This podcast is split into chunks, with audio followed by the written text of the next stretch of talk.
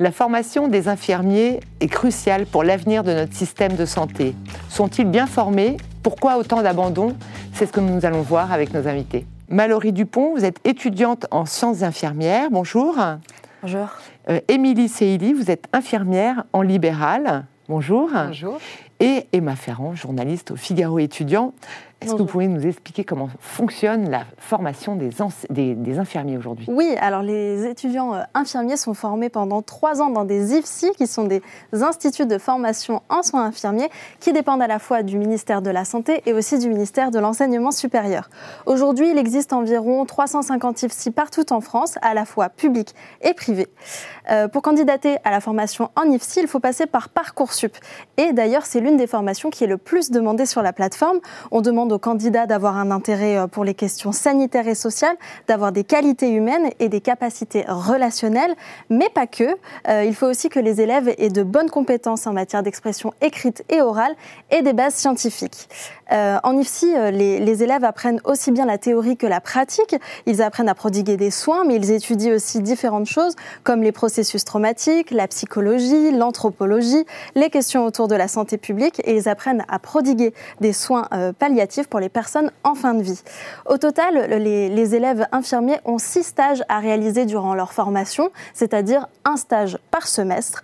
Euh, ils le font dans différents euh, services de façon à pouvoir, un maximum, à pouvoir voir un maximum de choses, mais aussi à pouvoir découvrir ce qui leur plaît vraiment. Euh, et puis, les étudiants doivent d'ailleurs aussi réaliser un service sanitaire durant six semaines. Ça peut se faire au, au sein d'une PMI, mais aussi au sein d'un EHPAD, par exemple, ou bien d'un établissement scolaire, ou ou encore auprès d'une association telle que le Secours populaire. Et puis à la fin de leurs études, surtout, les élèves doivent euh, présenter un mémoire de recherche sur un, sur un sujet bien particulier, ce qui est donc un parcours très riche, comme vous avez pu le voir, qui leur permet ensuite de travailler soit à l'hôpital, soit en clinique ou bien en libéral, comme c'est le cas d'Émilie. Mallory, les études d'infirmière, alors je ne sais pas si on dit les études d'infirmière ou d'infirmier, parce qu'il y a beaucoup plus de, femmes dans, ces écoles, ont beaucoup changé. Euh, il y a eu une refonte en 2024. Est-ce que vous pouvez nous en parler? Euh, Oui, bien sûr. Donc euh, aujourd'hui, les étudiants et étudiantes en sciences infirmières, donc en études en sciences infirmières comme ça, sont, sont aujourd'hui sous le référentiel qui date de 2009. Et aujourd'hui, en 2023, ce qu'on remarque et le ressenti des étudiants de manière très globale, c'est que ce référentiel n'est plus d'actualité, euh, mais que ce soit pour les étudiants, mais aussi au regard du système de santé actuel et aussi au regard des professionnels. Euh, ce qui fait que notre formation, elle est impactée par euh, ce référentiel qui n'est plus à jour. D'une part, bah, vous avez pu mentionner les différents enseignements. ce qu'on sait aujourd'hui, c'est qu'on a plus de 59 matières dites unités d'enseignement avec un rythme de formation qui est très soutenu, ce qui fait que le rythme de formation et euh, difficile pour les étudiants et Qu'est-ce qui posait problème finalement? Euh, c'est le rythme. En fait, il y a un rythme, euh, il y a un rythme entre les enseignements donc euh, en cours, donc à 35 heures semaine qui sont cadrés, mais au-delà des 35 heures, il y a tout un temps de travail personnel guidé, enfin de travail personnel pardon non guidé par les étudiants. Donc c'est-à-dire que l'étudiant va faire 8 heures de cours où il va assimiler des enseignements et en rentrant chez lui, on va encore retravailler pendant une, deux heures nos cours pour se les approprier. Ce qui fait que ce rythme très soutenu, c'est aussi un rythme que l'on a en stage où on a aussi des travaux effectués lors de nos stages qui font que les étudiants, pour beaucoup, euh, sont usés par euh, ce rythme de formation qui n'est pas aussi propice à s'approprier les enseignements qu'on perçoit. D'accord. Donc en fait, l'idée, c'est d'alléger un petit peu le, programme pour que les infirmières, les étudiants euh, en sciences infirmières, hein, on a vu, soient finalement euh, plus à même de suivre la formation. Il y a, cette idée donc peut-être d'assouplir euh, le référentiel, mais aussi de l'actualiser pour que celui-ci réponde vraiment aux besoins de santé euh, actuels pour l'avenir de notre exercice en tant qu'infirmier par la suite, parce que certains enseignements donc n'ont pas été revus depuis 2009. On remarque aussi parfois un manque de transversalité entre les différents enseignements, c'est-à-dire qu'on a du mal à identifier les liens entre des enseignements qui peuvent être séparés. Et et c'est des choses aujourd'hui qui impactent les études. Et au-delà de tout ça, ce qui est aussi très important à mettre en avant, c'est que les conditions de vie, les conditions d'études des étudiants infirmiers aujourd'hui euh, euh, sont difficiles. Il y a une enquête de la FNESI qui a été faite en 2022, donc la Fédération nationale des étudiants et étudiantes en sciences infirmières, euh, qui donne des résultats accablants, choquants sur nos conditions de vie et d'études, notamment on dit que, par exemple, pour la santé financière des étudiants, 52,8% des étudiants pensent que leur santé financière est mauvaise et très mauvaise, ce qui influe qu'on a 58,1% euh, des étudiants qui travaillent lors de leurs études pour notamment les financer. Voilà, donc il y a une précarité qui est très. Donc l'idée de la réforme, c'est finalement d'adapter la formation, de la rendre peut-être plus. Euh, euh, peut-être plus facile aussi pour les étudiants d'aujourd'hui, où le programme était trop lourd. alors, je pose la question à, à, Émilie. Est-ce qu'il y a un risque de baisse de niveau? Est-ce que vous constatez justement le fait que ben, les étudiants n'ont plus le niveau? Si on est obligé finalement de refondre cette formation, c'est mhm. que peut-être que les étudiants d'aujourd'hui ne peuvent plus suivre. Oui, c'est une demande et des étudiants et des professionnels sur le terrain, parce qu'il y a un décalage complet entre ce qu'on ce qu'on peut vivre sur le terrain et ce qu'ils apprennent euh, parfois en enseignement. Euh, il y a une baisse, effectivement. Euh, nous, enfin, moi qui justement ai été diplômée avant cette réforme et qui ai toujours accueilli des élèves infirmiers, que ce soit quand j'étais hospitalière ou maintenant en libéral, je vois un vrai changement dans le sens où, comme elle expliquait, il y a une transversalité qu'on n'avait pas. Nous, quand on a attaqué un module, on l'attaquait de, de, A à Z. C'est-à-dire, je vais vous prendre un exemple, on faisait le cœur, et eh bien on avait la physiopathe, euh, l'anatomie, les maladies, Enfin voilà, tout était lié. en rapport avec le Avec le cardiovasculaire. Et puis ensuite, on passait à autre chose.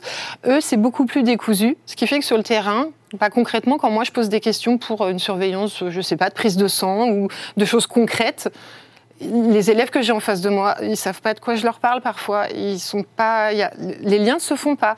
Il faut, bon, bah, justement, il faut des stages hein, pour ça, et ça, ça a toujours été. Euh, donc ça, c'est très bien. Mais euh, on voit que comparé à avant, où euh, on arrivait à, on avait aussi avant des mises en situation professionnelle, c'est-à-dire qu'on était euh, jugé par nos pairs et euh, une référence de, en stage. Donc on venait nous voir deux fois par an et ça, en fait, si on validait pas, on passait pas dans l'année supérieure. Ça, ça n'a plus lieu non plus. Donc euh, il y a un manque de travail en stage, d'investissement, de, enfin il y a moins. Avant c'était imposé, maintenant ça l'est pas forcément, donc il faut euh, parfois courir après les étudiants pour qu'ils nous fassent des démarches parce que je pense qu'ils sont épuisés. ça on le ressent aussi. Sur le terrain on a des étudiants épuisés, on a euh, une maltraitance qui a toujours existé. Avant référence, enfin avant les changements ou après, des étudiants infirmiers euh, en stage, je l'ai vécu voilà, je vois des étudiants constamment qui me reportent des, situations qu'ils ont vécues qui sont intolérables. C'est déjà des études par difficiles. Exemple bah, par exemple, on vous dit euh, ah bah tiens, tu t'assois pas avec les équipes. Tu voilà, tu, toi tu vas te mettre à part. Tu, tu n'auras pas à t'asseoir avec l'équipe. Tu d'ailleurs tu t'assois pas tout court. Non mais c'est carrément violent. Moi on m'a dit quand je suis venue pour passer mon diplôme d'État, la personne qui m'a accueillie, qui était ma référente en stage, m'a dit Moi, j'en ai bavé pendant mes études, je vais t'en faire baver. Et j'en ai bavé pendant deux mois. Et j'étais à ma fin d'études. Et j'étais à deux doigts de mon DE et j'ai failli abandonner. Donc, je trouve inadmissible qu'une profession pour laquelle on est censé être empathique, avec, enfin voilà, je veux dire, on est censé prendre soin de l'autre, eh bien, on maltraite nos étudiants. Alors, ça s'explique, je pense aussi parce qu'ils sont le dernier maillon du système et qu'à l'hôpital, ça va pas forcément bien. Hein. Le, le, système hospitalier est un peu écroulé. Donc, forcément, si vous avez du personnel qui est épuisé euh, voire même ils complètent parfois du manque de personnel, il hein, ne faut pas se leurrer. Il n'y a, pas des gens en poste, et ben on va mettre des étudiants et puis on va leur demander de faire le boulot de, l'infirmière, ce qui n'est pas du tout logique. Ce qui peut être aussi quand même très dangereux. Tout à fait. Euh, et pour l'étudiant, et pour le patient, et pour, le patient. pour nous qui, qui, sommes responsables effectivement de l'étudiant aussi, parce que moi je ne peux pas laisser mon élève euh, sur le terrain de stage, j'en suis responsable. Donc les trois, oui. Il y a eu un gros changement aussi, c'est euh, l'arrêt des concours à l'entrée euh, à l'entrée des écoles euh, d'infirmières et l'arrivée sur Parcoursup. Alors, est-ce que vous pouvez nous en parler, Emma? Oui, bien sûr. Jusqu'en 2019, effectivement, pour intégrer un IFSI, il fallait passer un, concours. Aujourd'hui, comme vous le disiez, c'est plus le cas. Il faut passer par la plateforme Parcoursup. donc, les IFSI analysent désormais des dossiers de candidats qui comprennent les, les, bulletins de notes, mais aussi les lettres de motivation, ce qui a donc permis de supprimer les frais de candidature et de ne plus confronter euh, les jeunes à un stressant concours. Euh, et puis, ça a surtout permis, en fait, à la formation d'être beaucoup plus attractive. Euh, en 2021, la formation infirmière est celle qui a le plus attiré sur Parcoursup avec près de 700 000 vœux formulés sur la plateforme. Et puis, il y a quand même un problème à ça, parce que si, la formation infirmière fait partie de celle qui séduit le plus, c'est aussi celle où il y a le plus de taux d'abandon. Chaque année, il y a 10% des étudiants qui arrêtent leur, leur, formation en cours de route. Et en Ile-de-France, ce taux grimpe même jusqu'à 18%. comment on explique ce, ce taux d'abandon?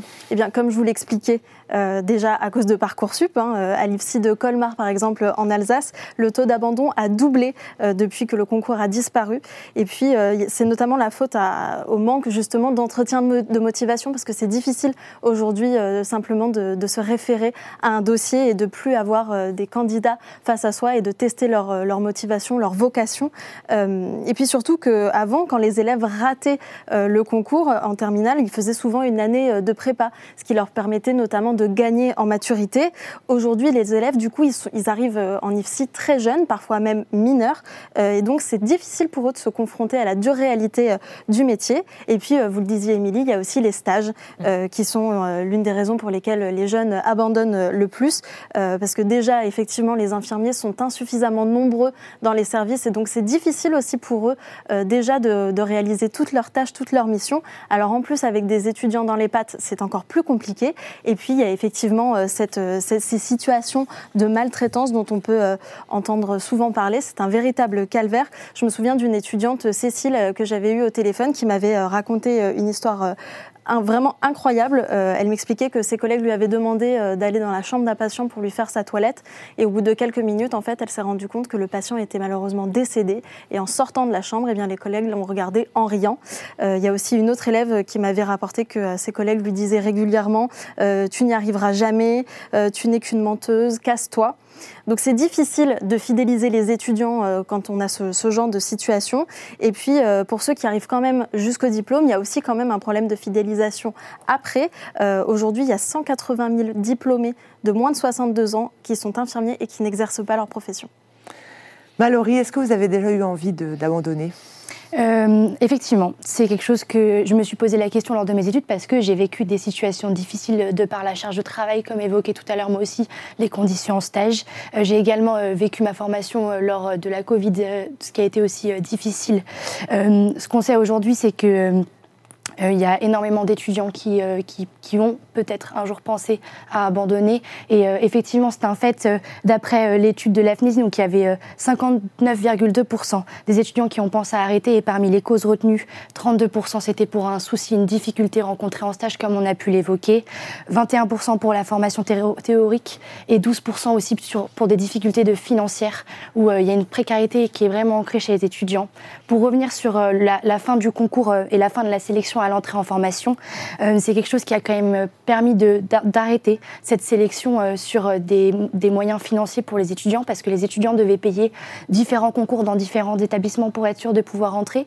Ils devaient par la suite se déplacer dans les établissements de formation pour effectuer ces concours et ils vivaient une situation à un temps ponctuel où ils étaient donc évalués sur leur capacité et leur projet professionnel de devenir infirmier, ce qui mettait des étudiants en situation de stress grandissant qui ne leur permettait pas forcément d'accéder, ou encore pour des personnes qui avaient des troubles dyscalculiques ou dyslexiques, par exemple, il y avait des épreuves de test écrit qui pouvaient euh, freiner directement l'entrée dans les études euh, à ces étudiants-là. Oui, mais je, euh, quand même, le fait, bien sûr, mais c'est quand même très important de savoir compter quand on, est, on veut devenir infirmière. Donc, ne serait-ce que pour calculer les doses dans les traitements. Donc, en fait, ce concours, quand même, même si, évidemment, qu'il fallait souvent payer des prépas qui étaient assez chers, donc c'est pour ça qu'il a été supprimé, mais quand même, ça permettait euh, d'avoir un niveau suffisant pour faire ces études bah, Le niveau euh, requis pour accéder aux études est le niveau euh, baccalauréat aujourd'hui. Ce qu'on remarque est l'enjeu autour de l'entrée en études, c'est l'orientation, parce qu'aujourd'hui aussi, on sait que la filière, comme vous l'avez dit, est très attractive, mais peut-être que l'orientation n'est pas assez explicite sur bah, qu'est-ce que demain va être la formation infirmière-infirmier, qu'est-ce que demain va être mon exercice professionnel futur, comment construire mon projet d'orientation avant même de candidater à la formation. Oui, mais le niveau et le bac, mais on sait bien sûr qu'il y a différents types de bacs. Et aujourd'hui, on prend des gens en IFSI, des élèves qui ont un bac professionnel mmh. ou un bac euh, technologique, euh, qui avant euh, avaient un an de plus en prépa pour se préparer au concours. Et tous n'étaient pas admis. Est-ce que vous constatez, constatez aujourd'hui, avec la suppression du concours, une, quand même une baisse du niveau des étudiants ou c'est un faux problème? Ce qui me gêne, moi, dans la suppression du concours, c'est ce que je trouvais bien, c'est qu'on pouvait tester les motivations de, de nos futurs étudiants Enfin, c'est les pairs, en fait, c'est un métier où on fonctionne comme ça. Hein. C'est nous qui allons encadrer pendant euh, le stage. Et donc, en fait, ça nous permettait de vraiment euh, mettre à, à place ces, motivations de départ et je pense Là, il n'y a, plus d'euros en fait. Il n'y a plus d'euros de motivation. Et, je pense que justement le fait qu'il n'y ait plus ça, euh, il y a des gens qui arrivent dans cette filière qui ont des super notes, mais qui n'avaient pas une motivation. Euh, ça reste sélectif quand même. Il n'y a plus de concours, mais ça reste sélectif. Oui, ça l'est. Donc je ne pense pas que ça baisse parce que de toute façon, je vais vous dire une chose. Euh, si moi, par exemple, je prends quelqu'un en stage et qui ne sait pas faire un calcul de dose, ça va être rédhibitoire. on va arrêter. Il y a un moment, en fait, au niveau des formatrices, c'est hyper important et on rigole pas avec ça. Donc voilà, on sait très bien que demain, euh, une petite erreur d'un zéro, une virgule déplacée, ça ne tue personne. Et il y en a eu. Et malheureusement, on prie toutes pour que ça nous arrive pas. Enfin, je veux dire, c'est quelque mm. chose que on, ça nous, enfin, c'est au-dessus de notre tête, hein, on le sait. Donc, il faut vraiment avoir les yeux bien ouverts. Donc, c'est nous qui allons juger ça. Et si ça passe pas, l'étudiant n'arrivera pas au bout de sa formation. Ça, non, ça c'est clair. Par contre, la première année et ces fameux 10% d'abandon, on se demande si justement c'est pas le fait qu'il y ait des gens qui soient pas suffisamment avertis, euh, bon, c'est ça, c'est une vraie question. Moi, je serais pour le remettre et pour remettre des mises en situation professionnelle, peut-être pas avec des notes.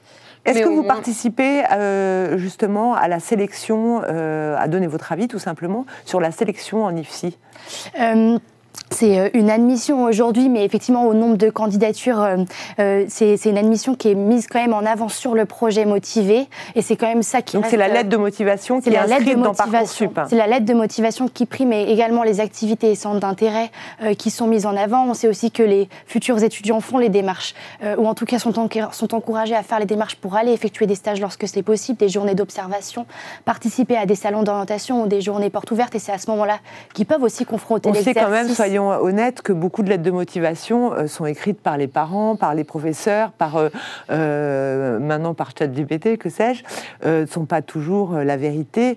on peut un petit peu évidemment mentir sur des lettres de motivation.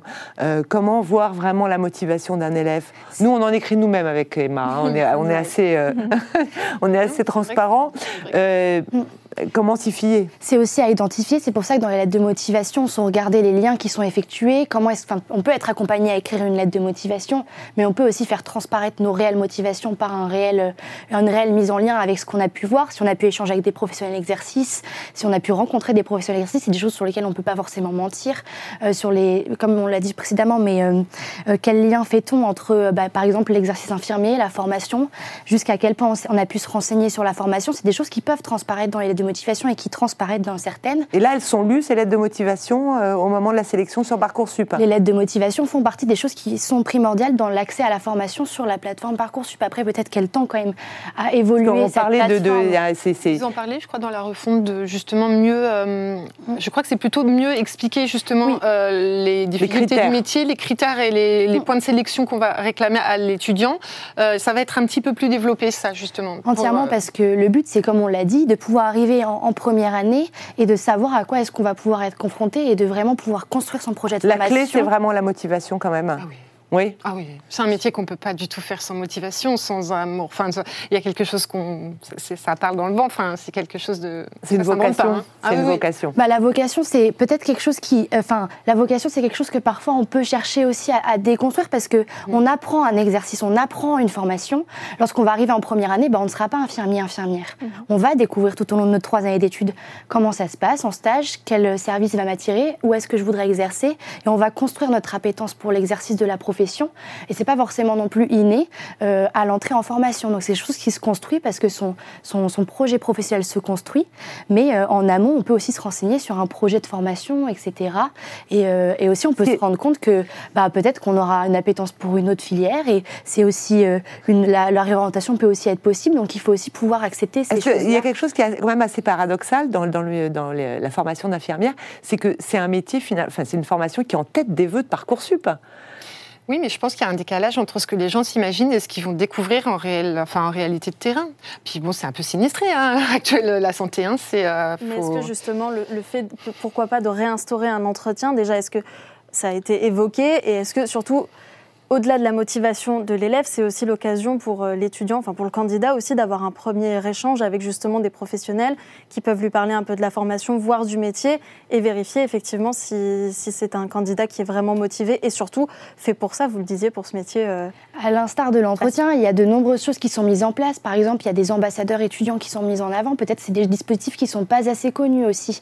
De mettre en place des ambassadeurs étudiants, c'est-à-dire échanger. Quoi, Sur Parcoursup, il y a des ambassadeurs et des ambassadrices étudiants qui sont dans les établissements de formation, où leur contact est accessible et où directement un futur ou une future euh, candidat à la formation, et je vous l'invite si vous l'êtes, peut échanger avec cet étudiant pour découvrir la formation. Et donc, euh, moi qui suis étudiante, bah, je, transmettrai au prochain étudiant infirmier ce que moi, peut-être, j'aurais aimé savoir avant de, avant de candidater. Et, ça, c'est des choses qui, sont, peuvent vraiment construire un, projet de formation et qui peuvent donc consolider le projet de formation de quelqu'un et peut-être l'orienter vers un autre projet de formation. J'ai aussi une autre question, euh, c'est le fait que finalement, euh, il y a plus de 300 IFSI en France, hein, les instituts de formation. Euh, est-ce qu'ils sont du même niveau? Est-ce que la formation euh, peut être inégale? Il y, a des il IFSI publics, des IFSI privés, même certains dépendent de la Croix-Rouge. Est-ce que le, niveau est égal d'un institut à l'autre? Mm. Alors, non, non, pas du tout. Émilie Non, non, pas du tout. On voit bien qu'il y a des. Parfois, on a du manque d'effectifs, des IFSI plus petits, des IFSI plus grands euh, où, on est noyé dans la masse. Mais les élèves nous le disent très bien, parce que moi, je travaille avec deux écoles, donc j'accueille des élèves infirmiers euh, en stage libéral. Et donc, euh, j'ai une école de la PHP et une école du plutôt secteur privé. Oui. Et, l'encadrement n'est pas du tout le même. Alors, lequel est le mieux je, je, je, fais un joker à cette. voilà. bon. Mais ce qu'on voit surtout, plus c'est petit, mieux c'est, je pense. ce qu'on voit surtout, c'est qu'effectivement, donc il y a aussi une augmentation euh, des effectifs étudiants qui aujourd'hui a impacté euh, la pénurie, euh, par exemple, parfois qui a mis en place des, lieux de stage qui n'étaient plus accessibles, où bah, les équipes pédagogiques n'ont pas forcément été augmentées, ni même la place dans les amphithéâtres. Donc ça, c'est des choses qui impactent la formation, mm. et aussi remettre en avant que bah, ce référentiel n'est plus d'actualité, donc ça impacte aussi. Un référentiel, c'est un programme. Oui, c'est ça. Voilà, c'est un programme national. C'est un programme national, parce que c'est un mot un peu technique. Oui, bien sûr. Euh, le, référentiel, c'est le programme, le programme scolaire. Voilà, c'est le programme sur les trois années d'études qui est très euh, défini, euh, très précis et qui, dans l'application, est, comme on l'a dit, est, pas forcément adapté. Et donc, qui met en difficulté parfois même dans l'application au sein des établissements de formation, mm. qui est encore une fois très soutenu. les étudiants aussi vont. C'est-à-dire qu'en fait, le programme est trop difficile et les élèves, les étudiants ont du mal à suivre, en fait. Pas forcément trop difficile, mais trop dense. La façon dont il est enseigné, en fait, c'est ça. C'est un peu plus la façon dont il vous est restitué et vous, la difficulté que vous avez à tout avaler, il faut savoir que parfois ils sont en stage, donc ils font les mêmes journées que moi. Déjà que moi je rentre, je suis fatiguée. Mais voilà, et eux, ils ont encore en plus du travail. Moi, je vais leur demander de prendre deux patients et de faire ce qu'on appelle des démarches de soins, c'est-à-dire qu'ils vont décortiquer le patient de A à Z, savoir pourquoi on le soigne, etc. C'est là où on apprend à faire les liens, les fameux liens. Et avant, en fait, on était évalué sur ce genre de pratique. Oui. Euh, Quelqu'un de l'école venait et avec la personne qui encadrait en stage, on allait évaluer l'élève sur un soin. Ça, en votre présence. Voilà, ça a disparu. On est toujours dans le cadre de l'encadrement euh, en stage. Voilà, maintenant c'est continu en fait, ça va être beaucoup plus continu. Ce ne sera pas euh, sous forme d'examen finalement. voilà. En fait, ce qu'il y a, c'est qu'il y, a une, politique d'encadrement qui est mise en place sur les stages où euh, normalement on devrait être encadré par un ou une tuteur ou tutrice qui doit être formée. mais dans, dans, la réalité de la chose, les infirmiers et infirmières n'ont pas forcément le temps de nous encadrer, ne sont pas tous des tuteurs et des tutrices formés. Ils n'ont pas de temps dédié à l'encadrement. Donc c'est en plus. Voilà, c'est pas un souhait. On leur impose un peu. Ah oui, D'où en fait finalement les cas de maltraitance. Ah, parce qu'en fait on leur impose des jeunes dont mmh. ils ne veulent pas en fait. Eux déjà ils sont extrêmement limites. Euh, si par exemple je sais pas dans leur service c'est surchargé, qu'ils ont beaucoup de travail, eh ben, on leur impose. C'est clairement. Moi j'ai toujours aimé ça, mais c'est pas forcément. Euh, enfin tout le monde n'a pas bah, cette. Ils, cette devraient être contents quand même d'avoir de l'aide, d'avoir des jeunes qui viennent euh, un peu donner un coup de. C'est pas forcément de l'aide. On doit être accompagné, on doit être encadré. On est dans un, on est dans une démarche de formation, donc on doit être encadré, avoir du temps dédié à notre encadrement. Et la maltraitance qu'on identifie parce qu'il y a énormément de maltraitance. Vous avez beaucoup de retours justement sur des, des, euh, des étudiants, euh, des étudiantes harcelées, on peut le dire. Bah, hein. Sur l'enquête de 2022 de la FNESI, Non mais vous-même, au, au temps de la- euh, l'enquête, c'est une chose, mais est-ce que vous avez des retours de témoignages Ah oui, bien sûr. d'étudiantes Bah, elle présente de nombreux témoignages que j'ai pas, mais sur les chiffres, il y a 4 étudiants sur 10 qui ont, été, qui ont été harcelés en stage. On a des témoignages écrits qui sont accablants, mais que j'ai aussi moi-même vécu. Enfin, que en tant qu'étudiant, on a vécu un jour. Est-ce qu'il y a un témoignage, tous, par exemple, euh, qui vous a marqué?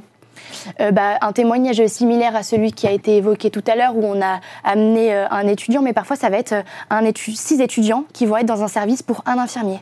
Comment est-ce qu'un infirmier peut-il encadrer six étudiants en même temps C'est des choses qui sont anormales et, et on, on identifie une maltraitance institutionnelle où les étudiants sont le reflet du système de santé et donc en pâtissent aussi euh, sur ces conditions, en tout cas pour les lieux de stage. Et les stages aujourd'hui sont euh, une source d'angoisse, d'anxiété et de- d'abandon de la formation pour euh, des étudiants qui vivent des situations très difficiles. Alors qu'on a tellement besoin euh, d'infirmiers et d'infir- et d'infirmières. Donc le tutorat, qui effectivement est envisagé dans la refonte, je le trouve essentiel. C'est vraiment un engagement et du professionnel qui va lui faire une petite formation, qui, qui va apprendre du coup à pouvoir euh, bah, donner à l'étudiant ce qu'il peut lui lui transmettre. Et euh, enfin c'est- vraiment essentiel. Et pour Bon, l'élève, euh, On voilà, croise les doigts pour la refonte de 2024. Merci beaucoup d'avoir participé à, à cette émission passionnante et je vous dis à très bientôt pour un nouvel épisode de Paris d'école.